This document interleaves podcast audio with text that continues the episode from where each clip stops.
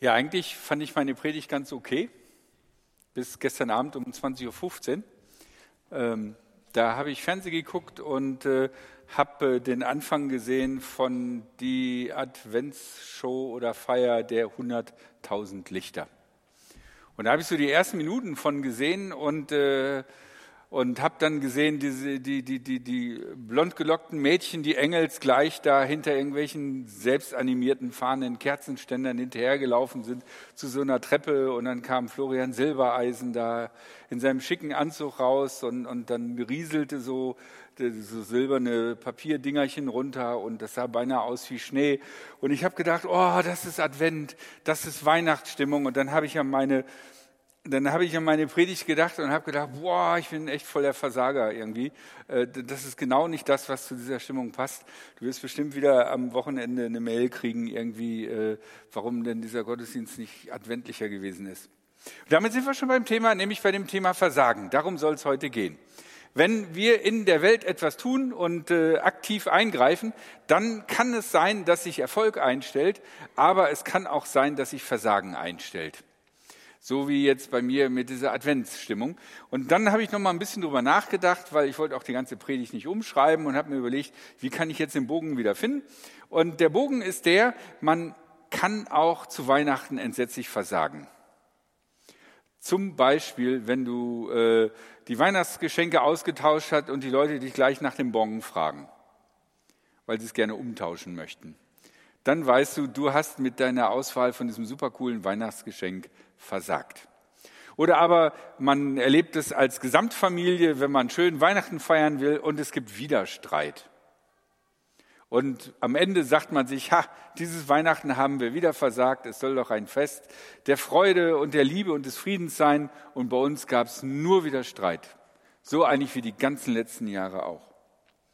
Oder aber das Essen am, Heil, am, am ersten Weihnachtstag ist nicht richtig geworden, weil man die Rouladen woanders gekauft hat und das ist alles zäh oder äh, was weiß ich, oder man hat ähm, irgendwas Leckeres, Raffiniertes gemacht und hat als Eltern vergessen, dass das Kind ja jetzt äh, Vegetarier ist und, und dann steht man da.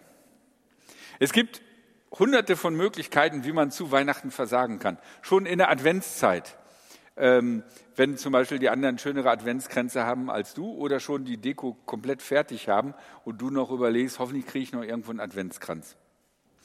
Und damit sind wir eigentlich schon beim Thema, weil ähnliches ist auch den Jüngern so passiert, weil die waren in Jerusalem und haben sich darauf gefreut und äh, gehofft, dass Jesus jetzt in Jerusalem endlich sein Messias-Sein äh, deutlich macht und es eine riesengroße, tolle Feier geben wird.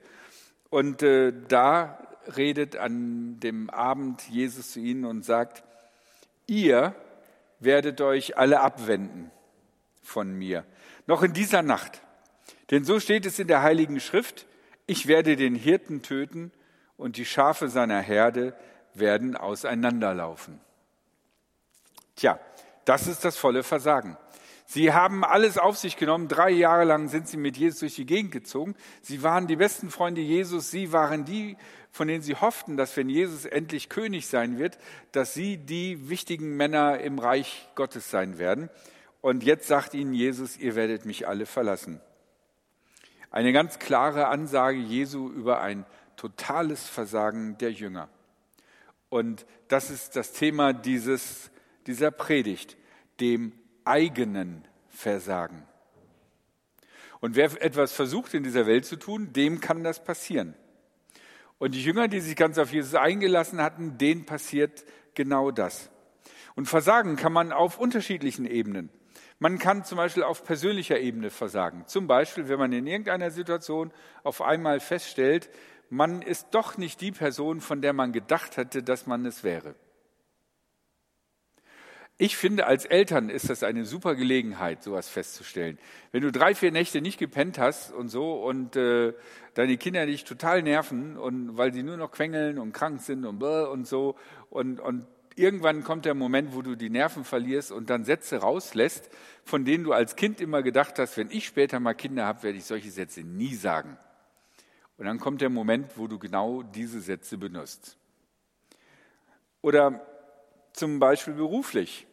Man startet nach der Ausbildung in eine bestimmte Richtung, hat Vorstellungen, wie das alles laufen wird und dann stellt man fest, es läuft nicht so. Es geht nicht vorwärts, äh, man findet nicht richtig in den Beruf rein oder was noch, finde ich, manchmal viel schlimmer ist, wenn man auf einmal Leute kennenlernt, die, äh, mit denen man zusammenarbeitet und merkt, die haben einfach viel mehr drauf als man selber. Also so richtig mehr drauf als man selber. Dann kommt der Moment, wo du dich fragst, okay, eigentlich wollte ich doch hier die coole neue Arbeitskraft sein und äh, jetzt stelle ich fest, äh, das ist gar nicht so. Noch schlimmer ist es, wenn du schon ein paar Jahre bei der Firma bist und äh, dann wird auf einmal so eine Person eingestellt, so eine junge Schnöselige, die im Nebensatz schon mehr weiß als du im Hauptsatz. Und dann zerbricht irgendwie so das Bild von dir selber und du fühlst dich als Ich-Versager. Es kann aber auch sein, dass es äh, familiär ist. Ich meine, wie viele Paare, wie viele Familien haben gestartet, haben gesagt, hey, wir werden die coole Familie. Wir werden zusammenbleiben. Wir werden ein wunderschönes Zuhause haben. Uns wird super gehen. Und irgendwann kommt der Moment, wo man merkt, es funktioniert nicht. Wir kommen nicht mehr zusammen. Wir sind auseinandergeraten. Also, es gibt viele Möglichkeiten. Und auch im Glauben kann einem das passieren wenn man bestimmte Ideale des Glaubens hat und daran dann scheitert oder ja, auf einmal merkt, das kann ich nicht oder man wollte immer mutig sein als Christin, Christ und dann äh, kommt man in eine Situation, wo man wegguckt, wo man nicht das sagt, was man hätte sagen sollen. Es gibt auch Möglichkeiten im persönlichen Glauben, dass man scheitern kann.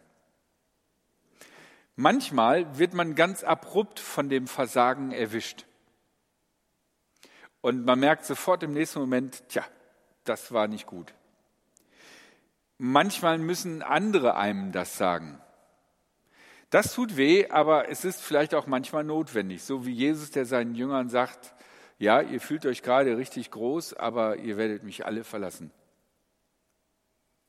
Manchmal ist es aber auch so, dass wir das gar nicht merken.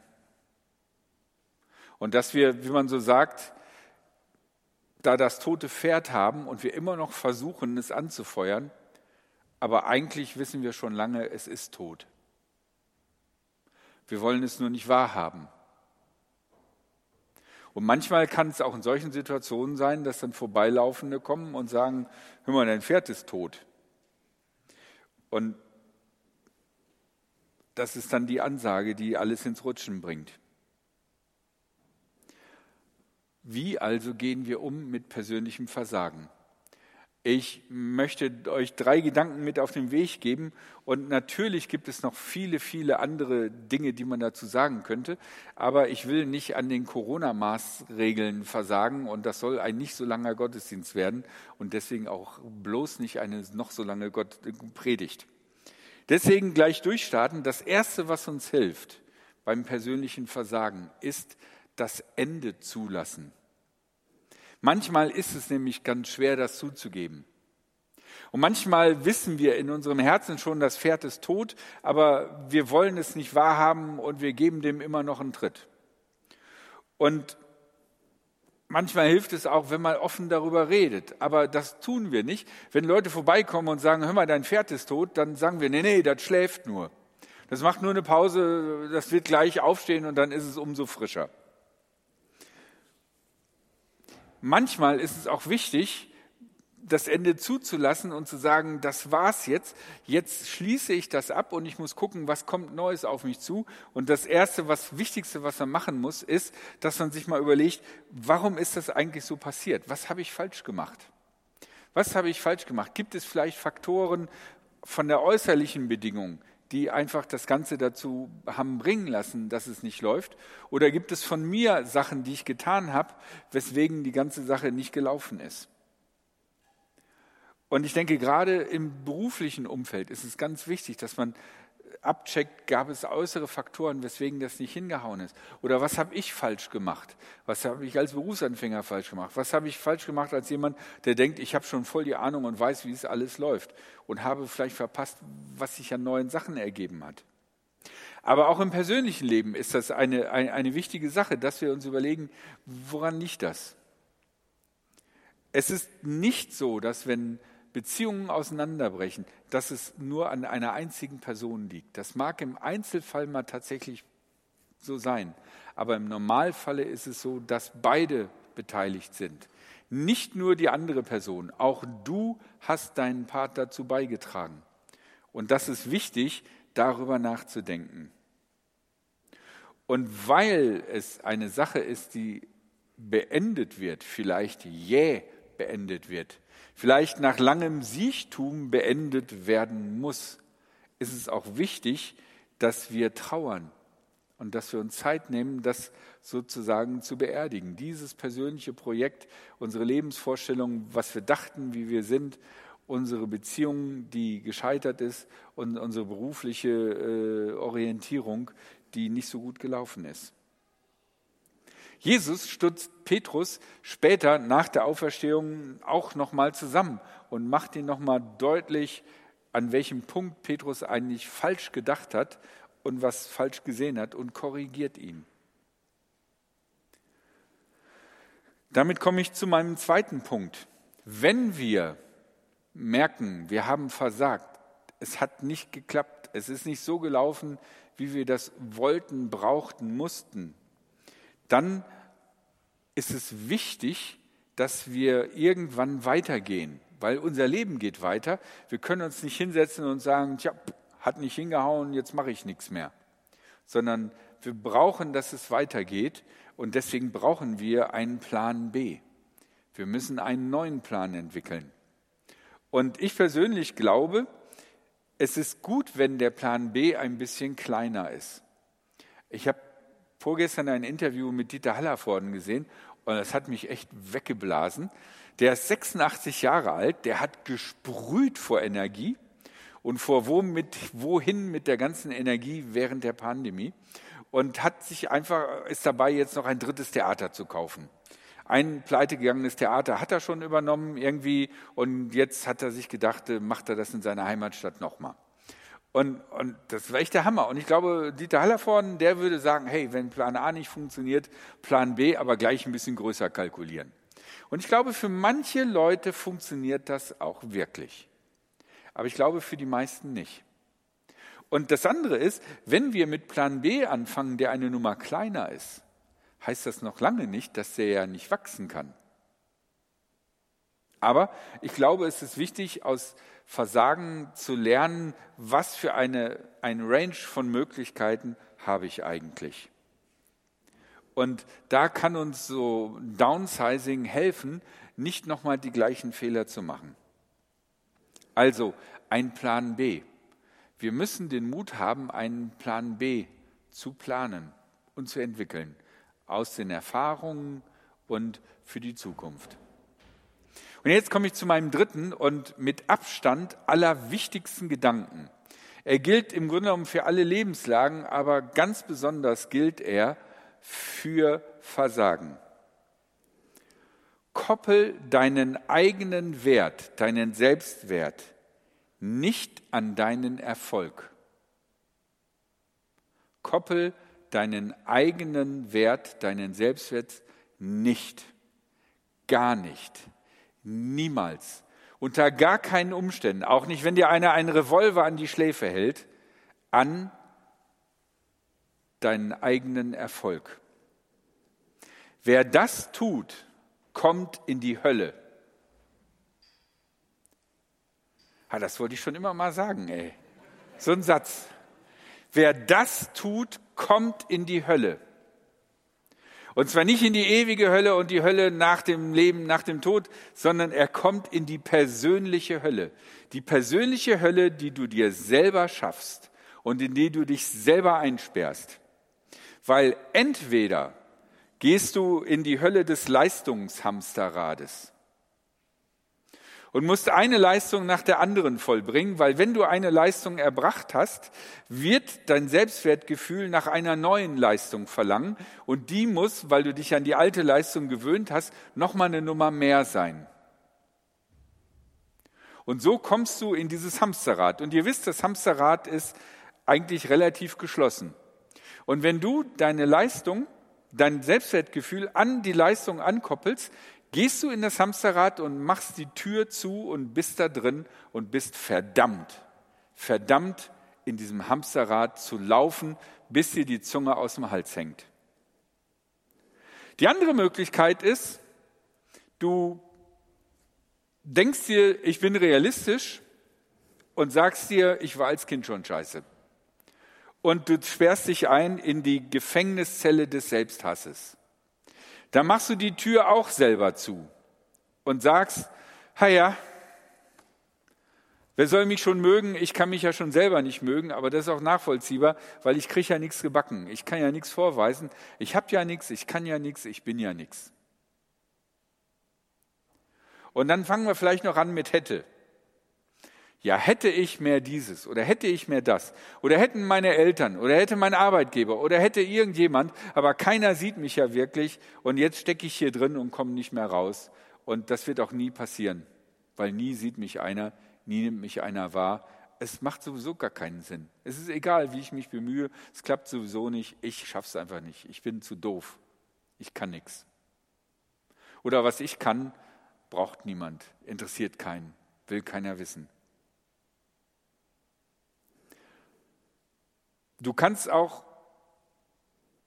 ein bisschen wechseln. Du kannst vom Hamsterrad auch wechseln in die Gefängniszelle des Selbsthasses.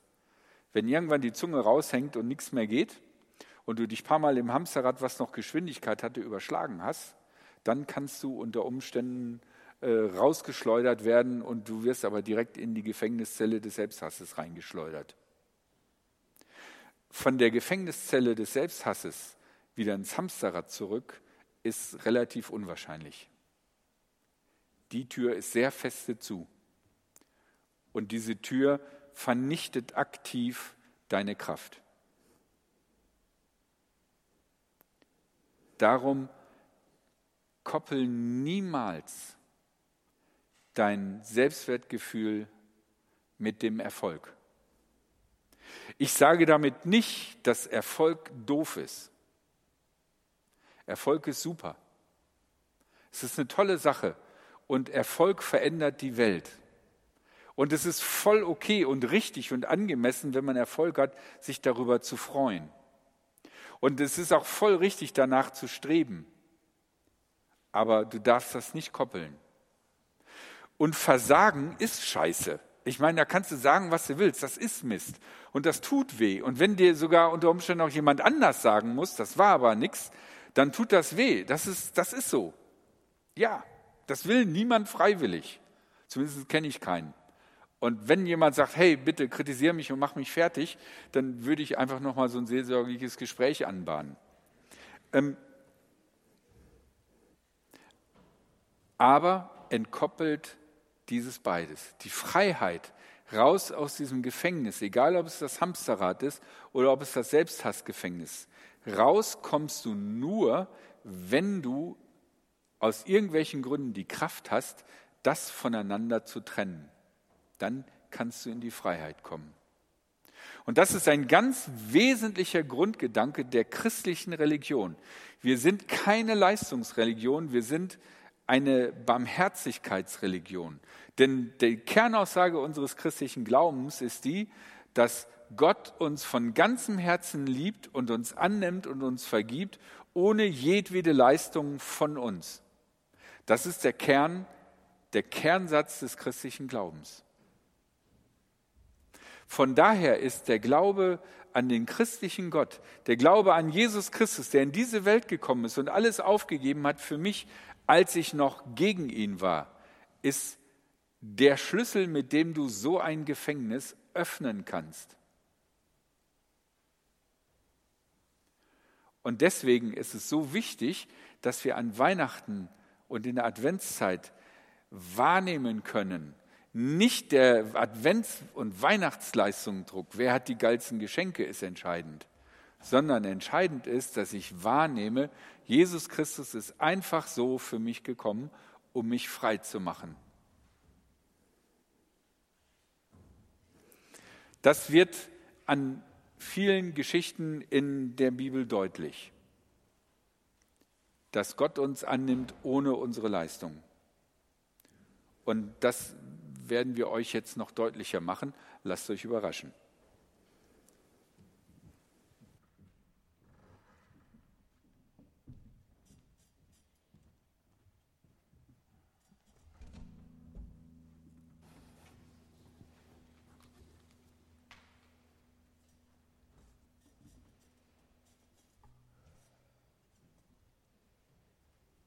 Boah, wie es hier stinkt.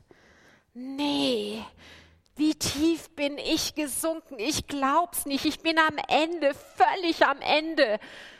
Dabei habe ich mich diesem Halsabschneider von Bauern eigentlich aufgedrängt, um diesen Job zu kriegen. Aber da wusste ich ja auch noch nicht, dass ich bei den Schweinen im Stall schlafe und mein Essen schlechter ist als das der Schweine. Oh nee, ich bin fertig, ich kann nicht mehr. Dabei hat es eigentlich voll gut angefangen. Ich hatte beste Voraussetzungen, ein gutes Kapital, mein Erbe, ich jung, gesund, eine Geschäftsidee. Ich hatte Pläne es hätte richtig gut gehen können und jetzt sitze ich hier. Ich wollte es anders machen. Anders als mein Vater, als mein Bruder. Ich wollte weg, meine Träume realisieren. Ich hatte richtig gute Geschäftsidee und es war klar, in der Fremde als erstes muss ich Kontakte knüpfen und in die Kontakte investieren. Natürlich.